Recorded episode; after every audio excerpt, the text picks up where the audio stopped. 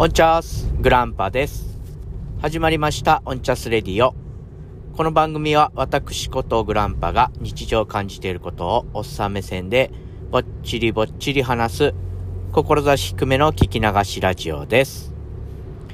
えー、本日はですね、えー、奇跡の回リベンジということで、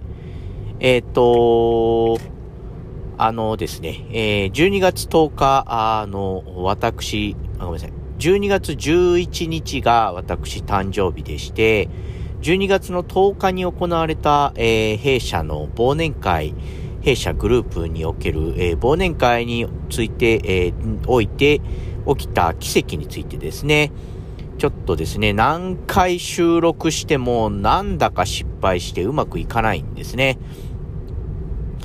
で、えー、えー、っとですね、とりあえず、ツイキャスで一回上げたのですけども、それでまあ、うまく、えー、うまくというか、あそれだけはちゃんと聞けたので、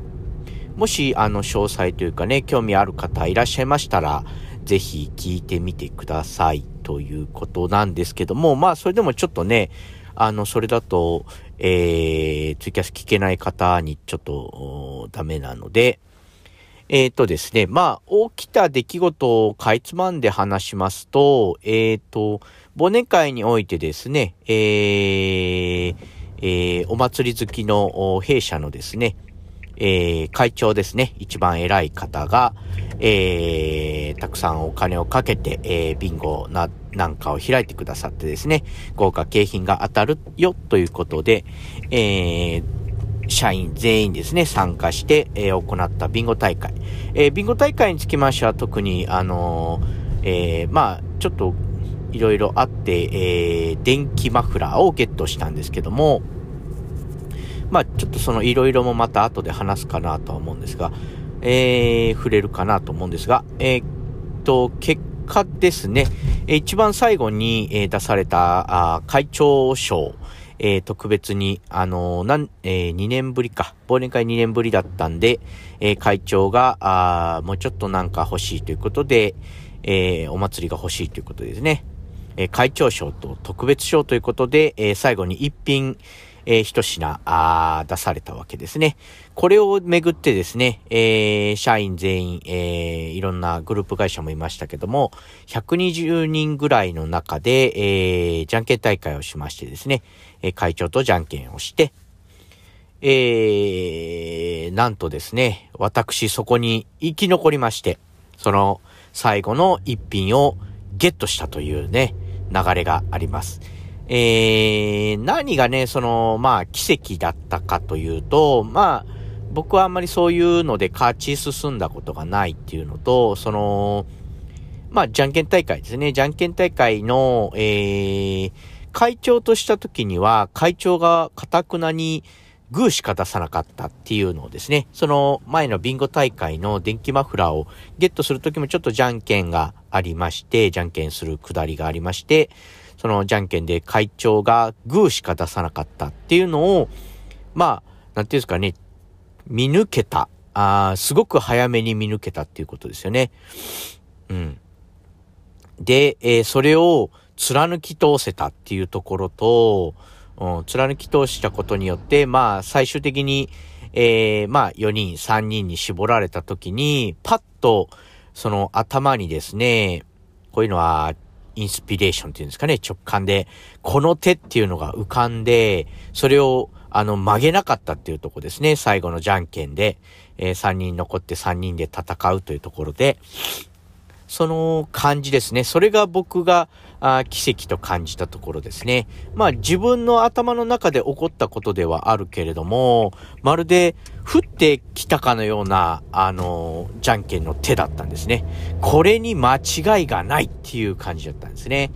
あツイキャスでも話しましたけど、根拠は全くなかったんですよ。もう3人で、えー、会長がかたくなに出したえー、グーという手からは全くも離れていて、えー、残った3人でのじゃんけんで浮かんだ手について、えー、僕がですね、一切何も疑わなかったっていうとこが、あの、ポイントなんですよね。それをまるでこう、うーん、なんかこう、頭にポンと置いてくれた人がいるかのような、まあそれを例えるなら神様とするんであれば、神様がもうそれで行きなさいよ、あんた、みたいな感じですよね。僕はそれをだからね、みじも疑わずにグッバチコーンと出してですね、イエスと、やったったと言いましたね、会場でね。で、まあ、その会場の空気がね、あんまりあったかくなかったので、えー、ちょっと、空気読み人間の私としては辛かったんですが、まあ、それでもね、あのー、なんて言うんですかね、そういう、なんですか、忘年会ですから、ある程度はしゃぐっていうのは、はしゃぐっていうかね、そんなにそんなにアホみたいにはしゃいだりはしてないと思うんですけども、イエスの一言ですね。あの、興奮してしまって出してしまった一言ぐらいは許していただけるんじゃないかなということで、はい、えー、そんな感じですね。あの奇跡っていうにはちょっと弱いエピソードかもしれないですけども、あ、そうですね。なぜその一品がですね、その一品が何かっていうとこですね。私が興奮した理由です。それがですね、えー、いわゆる iPad Air ですね。えー、第4世代っていうんですか、64GB でしたので、これはもう興奮せざるを得ないですね。タブレットはね、Fire タブレット持ってたんですけども、これがまあ子供専用機になっていたので、えー、息子ちゃんのね、えー、お遊び専用機になっていたので、自分のものが欲しかったと。加えてまあ iPad ですから、えー、ね、これはもう、おしゃれ、おしゃれ好き、おしゃれ好きではないですね。憧れに、おしゃれに憧れを抱く私としては、えー、大変、えー、嬉しい商品であったということで、えー、これがですね、えー、奇跡の概要となりますね。まあ、ツイキャス聞ける方はね、もう、もうちょっとだけ細かく言ってるんです。もしよろしかったら聞いてみてください。ツイッターでね、たどれば、あ出てくると思います。もう一回、改めてみたいな、あツイキャスの回ですね、えー、やっておりますんで、これはちゃんと言った方がいいから。まあ、概要欄貼れたら貼ってみますね。はい。はい、えー、っと、それではですね、今日ちょっと、まあ、その誕生日ですね、私の誕生日に関連しましてというか、えー、っとですね、えー、妻と子供と一緒に、えー、私の誕生日祝いということで、ファミレスに行きまして、あのー、まあ、ちょっとした食事をしましょうということでですね、えー、妻がおごってくれるというものですから、えー、妻にはね、本当に誕生日プレゼントももうたくさんもらったんですけども、まあ、あぜひ、えー、そういうね、ファミレスで食べたいということなので、僕もね、息子も喜んで行きましたと。で、あの、僕のその仕事遍歴みたいなところで、えー、えー、喫茶店の雇われ店長ですね。これをやっていたっていう話があったと思うんです。それがね、ちょっとそのお店がですね、僕がや、えー、店長としてやっていたお店が、えー、大変な、まあ、今、飲食、飲食店はね、多くがそうであると思うんですが、人手がね、どうしても不足するんですよね。まあ、どの業界でもそうなのかな。うん。で、僕は雇われでしたので、自分の裁量で時給を上げたりとか、あまあ、その、えー、と、僕の中の、えー、こうすれば、えー、スタッフが集まる、えー、うまく雇うことができるっていう、えー、アイデアと、僕雇われですので、その雇っている側の主張がやっぱり合わないんですよね。うん、なので、まあ、簡単に、一番シンプルに簡単にするのは時給を上げることだと思うんです。もちろん、あのーえー、べらぼうに、のべつ幕なしにあげるっていうことではなくて、見合った。やっぱり、えー、僕もずっとブラックに勤めてますので、ブラックの、勤め、いろんなところですね。一つがどうとかではなくて、ずっともう僕が渡り歩いてきたところはブラックだったんです。で、やっぱりそういうところの特徴っていうのは、えー、人を評価しないんですね。人のやっていることを評価しない、評価するシステムがないので、あの、モチベーションが下がるんですよね。あの、長く勤めている人でも。なので、で、結局、えー、何が起こるかっていうと、ちょっとややこしいんですけども、何が起こるかっていうか、僕が見てきた現実ですけども、要はまあ、えー、まあ、時給いくらかはとりあえず置いておいて、まあまあ、ちょっと、えー、わかんないですけど、900円ぐらいしましょうか。時給900円で始めました、えー、飲食店のアルバイト。えー、1年経ちました。時給900円です。えー、昨日入ってきた新人、時給900円です。えー、っていうことになりうるんですよね。えー、これはまあ飲食店だけでなくても僕が勤めてきたところ大体そうなんですけども、えー、その1年の実績をね、何も評価しない。1年間勤めてあげ、勤めてくれた、えー、お店を支えてくれたことに対して、何もこう評価をしない、えー、評価するシステムがないっていうことで、やっぱりそれで1年経った人は辞めていくんですね。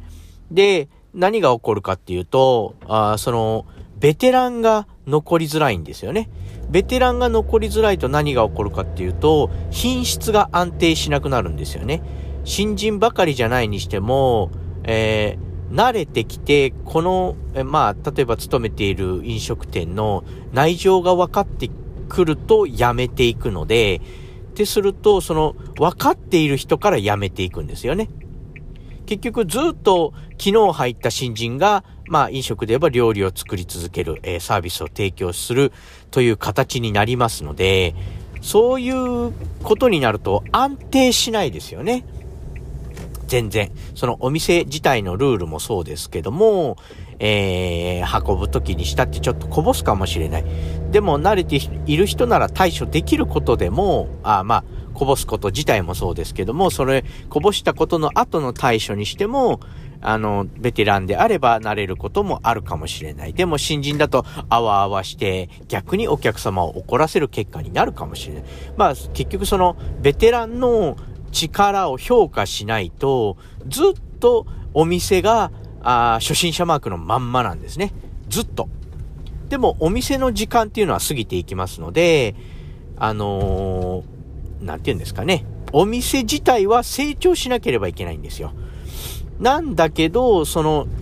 まあ今、すごくシンプルに言ってますけど、えー、アル、アルバイトにしろ、そこで働いている人を評価するシステムがないということで、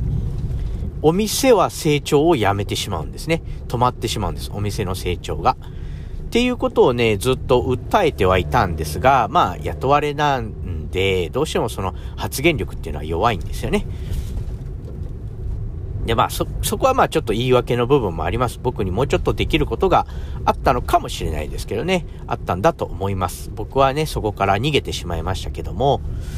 っていうことで、まあちょっと話、前置き長くなりましたけども、僕はね、飲食店で、えー、っと、スタッフが、まあ、バタバタしていると、とっても胃が痛くなるんですよね。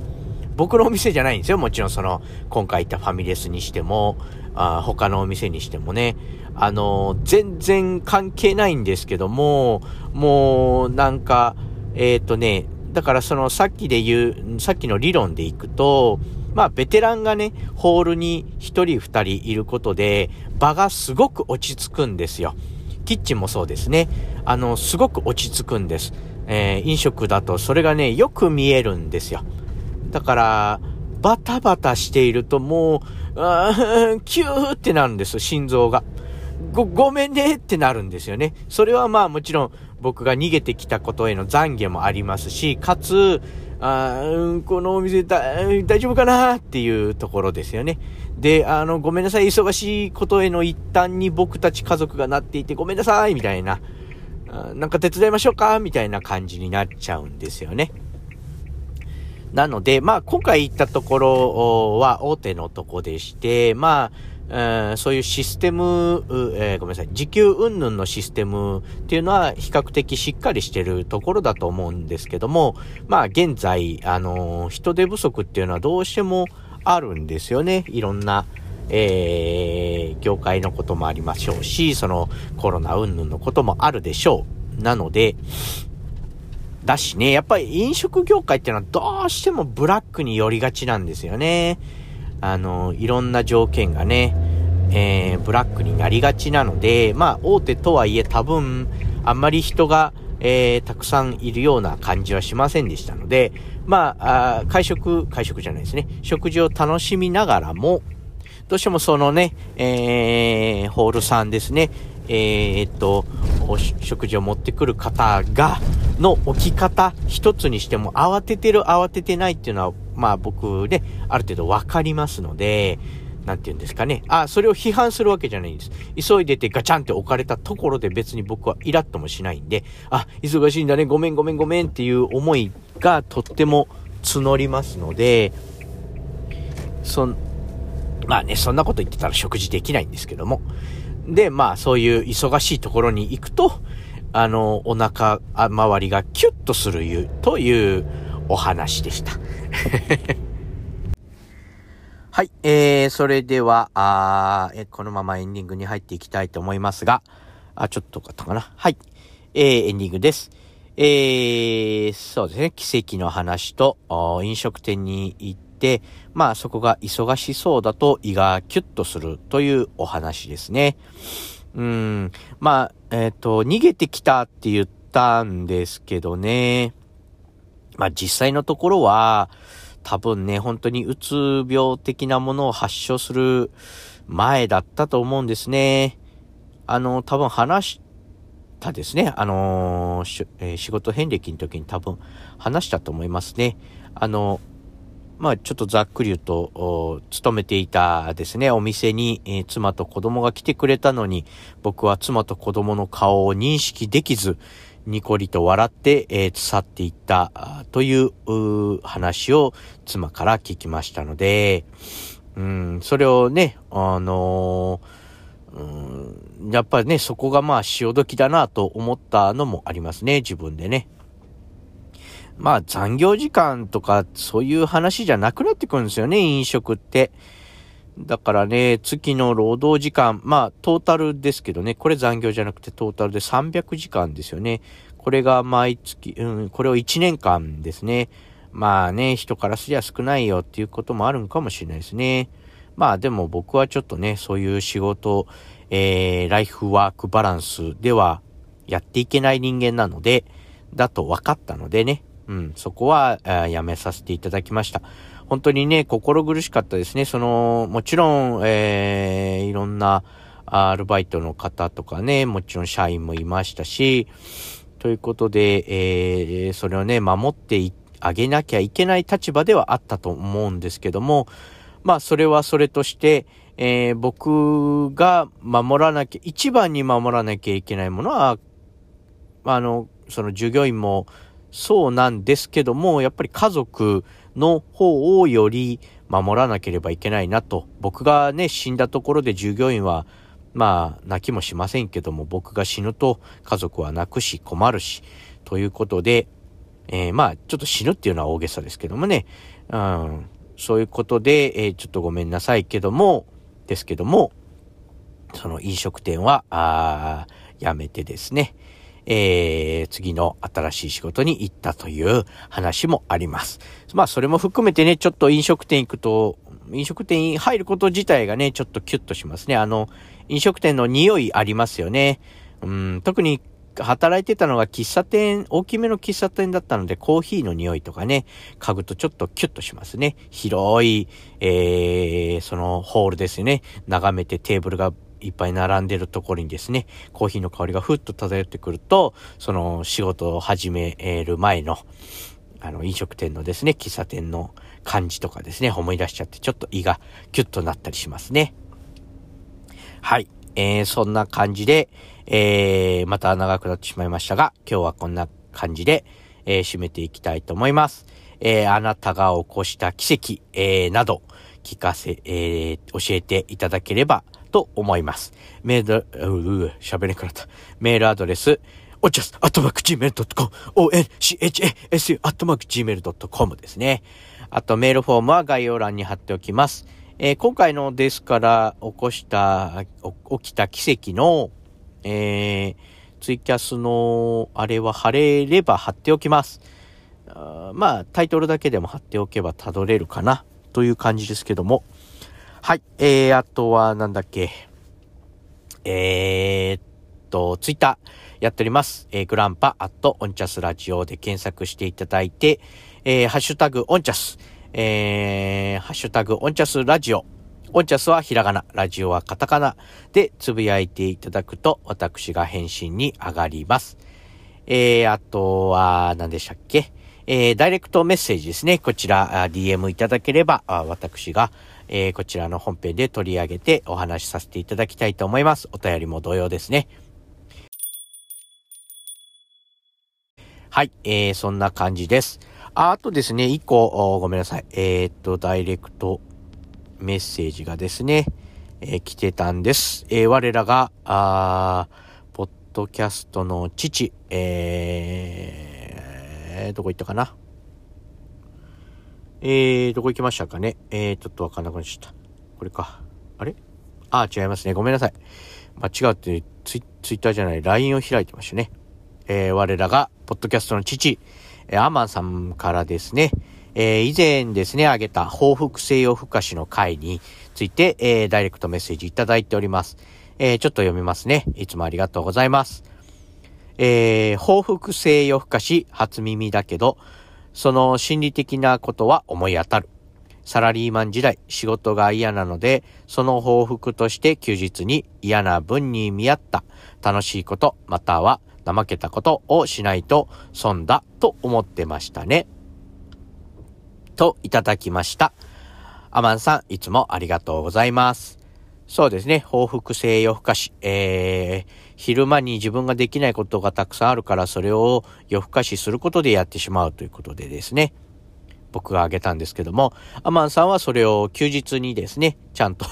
ちゃんと朝起きてやられるということですね。僕本当に夜更かししちゃうんです、僕は。でね、結局次の日、なんだか、や、休みの日ですけどもね、しんどくてゴロゴロしちゃうみたいなね。あまあ、息子とね、よく公園行くんですね。休みの日は、まあ、ほぼほぼ決まってですけども。行くんですけども、もう途中でね、体力尽きちゃいますね。年齢的なものもあるんだとは思うんですけども、まあその、報復性夜更かしのため、あの、寝不足なんでね、途中で眠気がぐーんと来るんですね。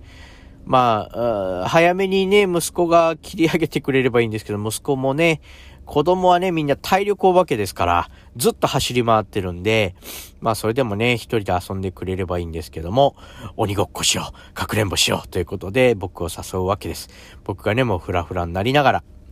えー、追いかけるということですね。まあね、それでも子供がね、そうやって誘ってくれるのも多分今のうちだけなんでしょうから、なるべくね、えー、無知打って、えー、頑張りたいと思うんですけども、まあやっぱりね、夜更かしせずにちゃんと寝なさいということですね。うん、だからなるべくね、寝るのは普通に寝て、朝をね、早めに起きようかなとか、えー、何時ですかね。えー、9時、9時ぐらいにはね、子供と一緒に布団に入ります。それのまま寝ちゃって、えー、3時か4時ぐらいに起きて、なんかね、こうやって、えー、収録するなりなんなりすればいいのかな、とか思ったりしてます。えー、ということで、えー、アマンさん、ありがとうございました。